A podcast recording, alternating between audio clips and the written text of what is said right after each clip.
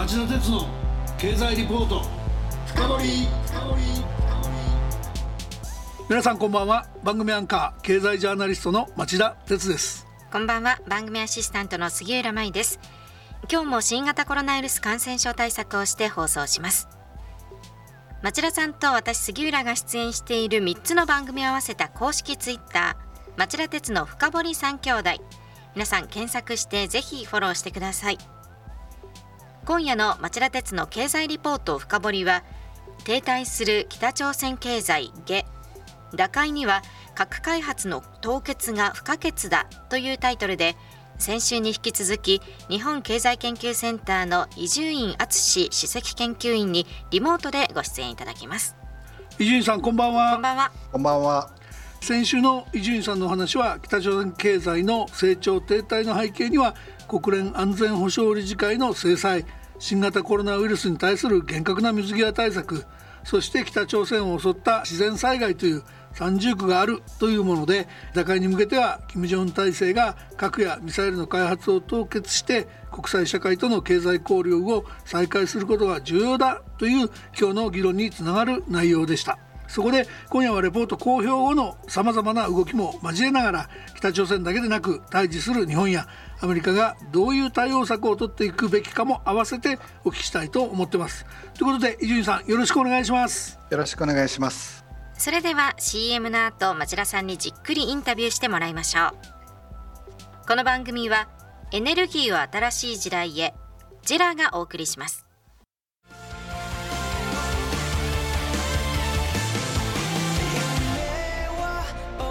本気で夢を追いかける時新しい一歩を踏み出す時大切なものを守りたい時誰も見たことがないものを作り出す時自分の限界に挑む時絶対できないと思って始める人はいない。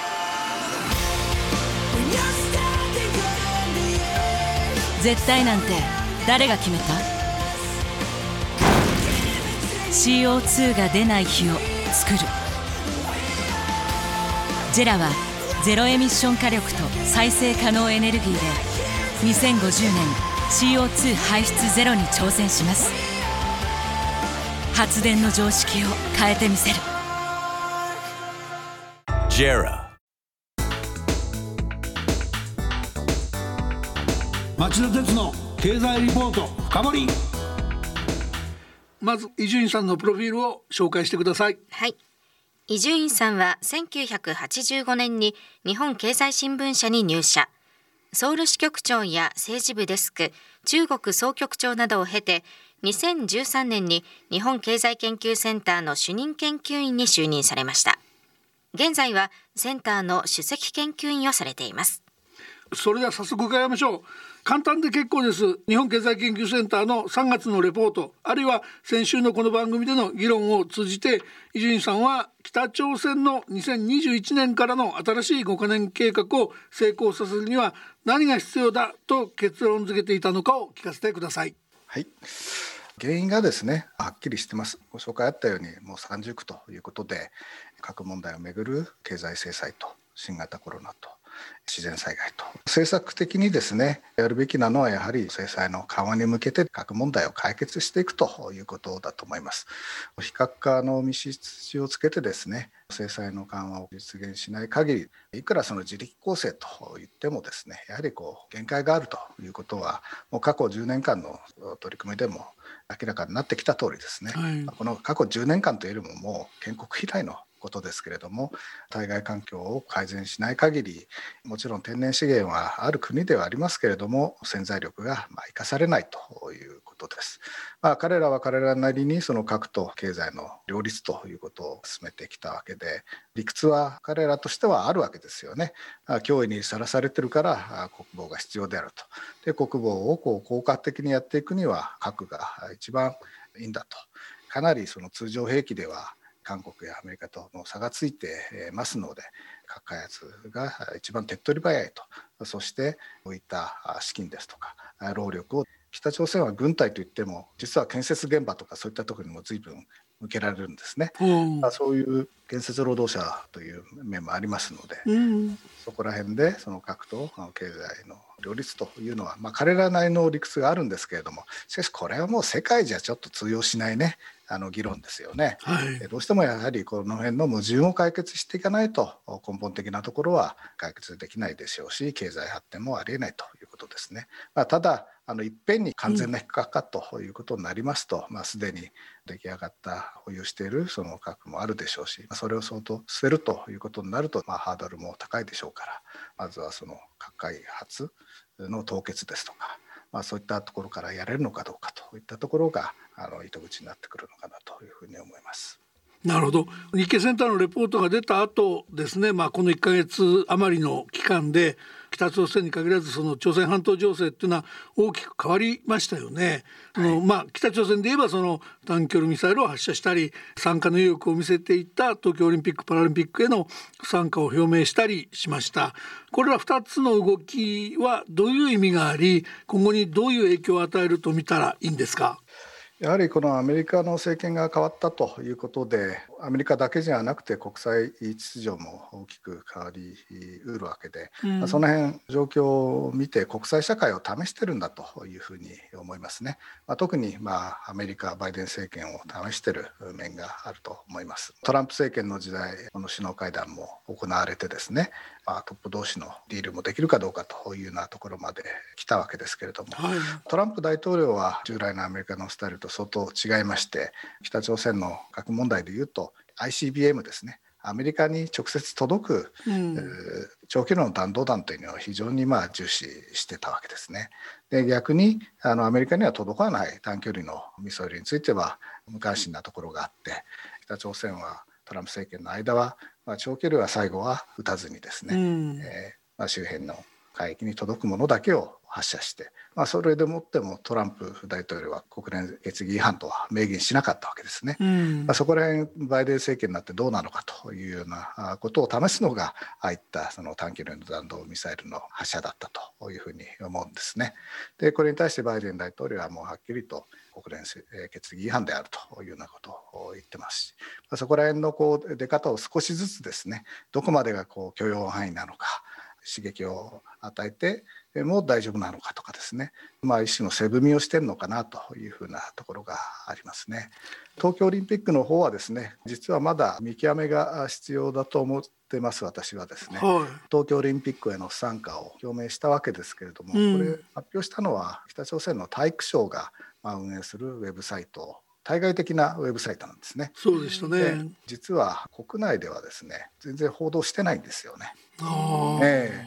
ー、ですのでこれはどうなのかなと。まあ、実際あのコロナ対策を理由にしているわけですけれども、うん、まあ、あの北朝鮮コロナ対策で大変なのは、まあ、あの間違いないというふうに思いますね、うん、北朝鮮のような国はオリンピックというのはやはりこの国威発揚のですね観点からも重視してきたわけですけれども、うん、まあ、今の状況だとそれほど期待できるものもないというようなあの判断があるのかもしれませんけれどもとにかくまず対外向けに小さく発表しているとい。ったところに少し着目したいというふうに思いますね。うん、ご承知の通りこの東京オリンピックは韓国なんかが東京オリンピックが開かれる東京を舞台に、うん、えー、南北の首脳会談日朝の首脳会談あるいは米朝の首脳会談ということもまあ提案してきたわけですけれども、うん、北朝鮮が不参加をこういった形で発表することで、まあ、どんな反応が国際社会からあるのかというのも同時に探ってるのかなというような印象を受けます。もう一つ朝鮮半島情勢に関する質問ですけど今お話出たお隣韓国ですね。ムン・ジェイン大統領率いる与党が地方選挙で立て続けに負けたりなんかしていて指導力低下が懸念されてますよね。この状況とその影響について、まあ、韓国もちろんですけど南北関係としてどう見ておけばいいのか聞かせていただけますか。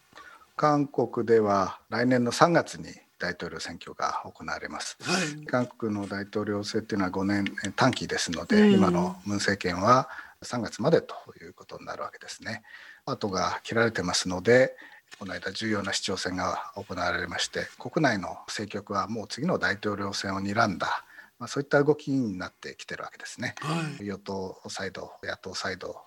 それぞれどういった候補者を立ってたら勝てるのかといったことでこういった中でじゃあムン政権はどうするのかということですね残りまあ1年切ってしかもこの間重要な選挙で負けてしまったのでレイムダックがどんどん進んでいくんじゃないかという見方はまあかなりあります。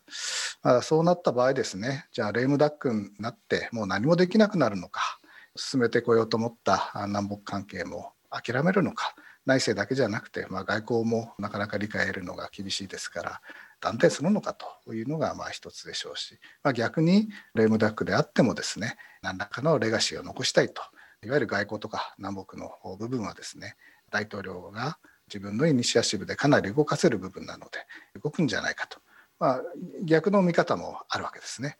実際この選挙であのソウル市長選とプサン市長選で負けた後のムン政権の動きなんかを見てますとね、えー、まだあの意欲は失ってないような感じがしますね。5月の後半にはムン大統領はアメリカ行ってバイデン大統領と首脳会談を行うというふうなことを言ってますから、まあ、相当自分たちの構想をアメリカに理解してもらうということに力を入れるんじゃないでしょうか。まあ、同時に北朝鮮を引っ込むためにはやはりその影響力がある中国が重要だということで、まあ、先だってもアモイで中国とのその外相会談を開きましたね。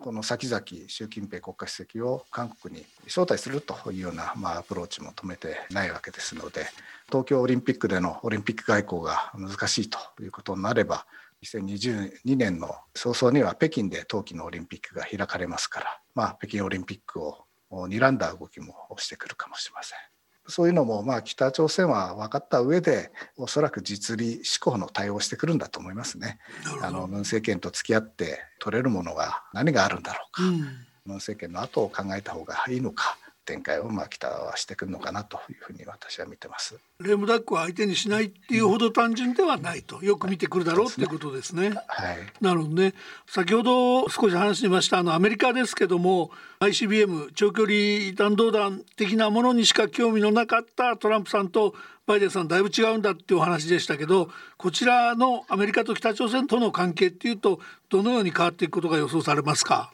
バイデン政権の外交姿勢というのはあの北朝鮮政策に限りませんけれどももう原則として同盟国との政策協調というのを重視してますね。非常にその外交のプロの意見なども重視しながら力を結集してですねあのことに当たろうというふうな姿勢でして北朝鮮に対する外交についても、まあ、当てはまるというふうに思います。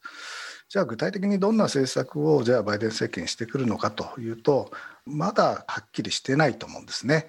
スタイルとしては今ようなことなんでしょうけどもバイデン大統領の発言自体を見てますと非常にこの問題についてはあの慎重です。うん3月下旬に外交問題に関する記者会見を行いましたけれども、まあ、この時なんかも中国問題についてはですねもう自分のアドリブでどんどん話していきましたけれども、はい、北朝鮮の問題では記者の方から北朝鮮はあの最優先の外交課題なのかと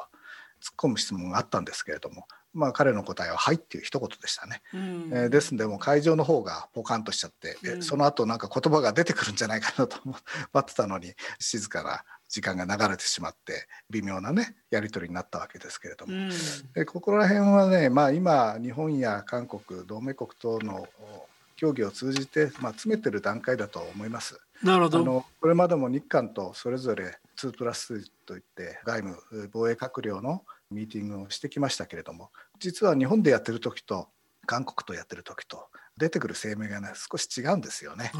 えー、あの日本とやった時には北朝鮮の完全な非核化ということを再確認してですね、はい、えー、制裁を決議をしっかりやっていくんだという文面が出ましたけれども、うん、あの韓国との2プラスの中では、まあ、そういったあの文言はあの実は出てきてないわけです。うん、先だっての菅総理がワシントンを訪問した時の日米首脳会談では、まあ、日米韓のね、はい、3か国の連携が重要であると、三角の協力が不可欠だ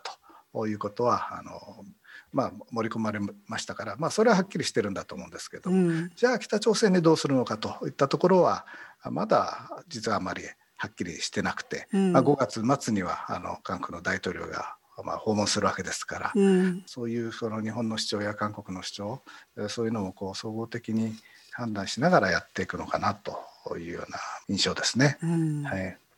まあ、まだあまり詰められてないんだろうってことですけど、まあ、今ご指摘あった日米の首脳会談4月10日にありました、うん、であそこの共同声明なんか見てるとやっぱりその国連決議の完全な履行とか、ええ、完全な非核化とかあるいは拉致家族の問題も触れられてましたけども、え、日本と北朝鮮の関係っていうのは今後どう変わっていくんですかね？日本のスタンスはまあ割とこうはっきりしてるわけですけれどもじゃあ北朝鮮の方がですね、うん、あの日本に今じゃあ関心を示すのかどうかとい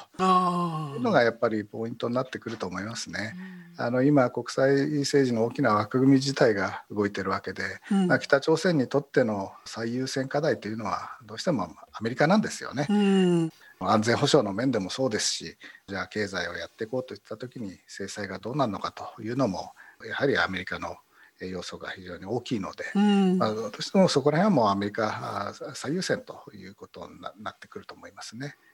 ねそれがそのアメリカがどういうあの構えなのかというのを見極めた上でじゃあ日本とはどうするのが効果的なのかと思考の順番になってくるんじゃないかなというふうに思います。最後にあの日米韓はどうですかと聞きたかったんですがそうするとやっぱりそこのアメリカのスタンスが決まるの待ちっていうことになっちゃいますかね。そうですね日米韓の連携っていうのを何よりも重視するということですから、うん、あの両方の意見を聞きながらということだとは思いますけれどもワシントンのシンクタンクですとかね専門家の間では、うん、まあ、その結果おそらく段階的なアプローチを取るようになるんじゃないかというふうな見方が多いですね。はい、つまりトランプ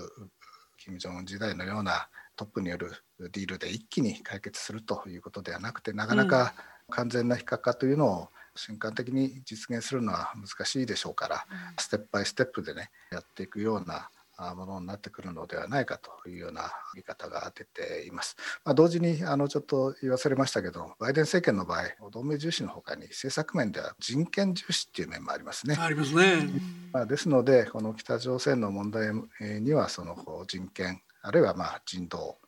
まあ、この辺の視点がこうどう取り組まれていくのかといったところも違うものになるのかなというふうに思います。なるほど。伊集院さん今夜も大変興味深いお話をありがとうございました。あのまた近いうちにぜひ東アジア情勢全般なんかについてもお話聞かせていただきたいと思ってますんでご出演よろしくお願いします。よろしくお願いします